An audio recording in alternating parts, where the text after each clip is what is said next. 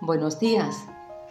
En esta mañana quiero compartir con vosotros una historia que leí hace unos días acerca del universalmente conocido artista Miguel Ángel, un genio de la pintura y la escultura, que en una ocasión trajo a su estudio un gran trozo de mármol.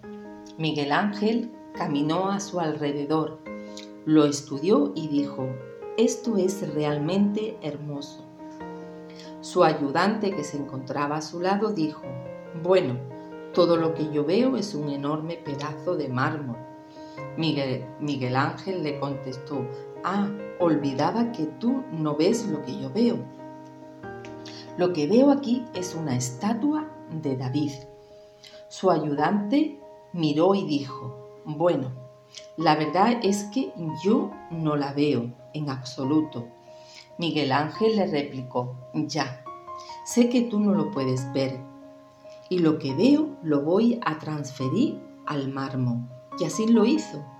Miguel Ángel pudo percibir el potencial de esta gran piedra, observó sus grietas, sus vetas, pesó mentalmente el mármol y determinó que podría sacar una obra singular, irrepetible, que hoy todavía asombra al mundo, su belleza y perfección. En Primera de Juan, capítulo 3, versículo 2, nos dice así la palabra, Amados, ahora somos hijos de Dios y aún no se ha manifestado lo que hemos de ser, pero sabemos que cuando Él se manifieste seremos semejante a Él, porque lo veremos tal como él es. Dios nos dice, aún no se ha manifestado lo que hemos de ser. El Señor puede ver lo que puede hacer con y en nosotros, lo que llegaremos a ser algún día. Ahora, ¿cuál es nuestra parte en este proceso que culminará un día en que se manifestará lo que somos por su gracia, trabajo en nosotros?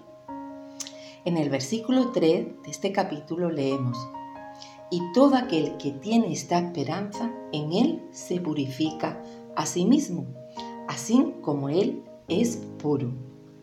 Recuerda hermano, nosotros seremos semejante a Él. Eso es una promesa. No vamos a ser idénticos a Él, sino que nos pareceremos a Él. Y eso debería de ser de estímulo para vivir una vida de santidad aquí y ahora. Dios te bendiga.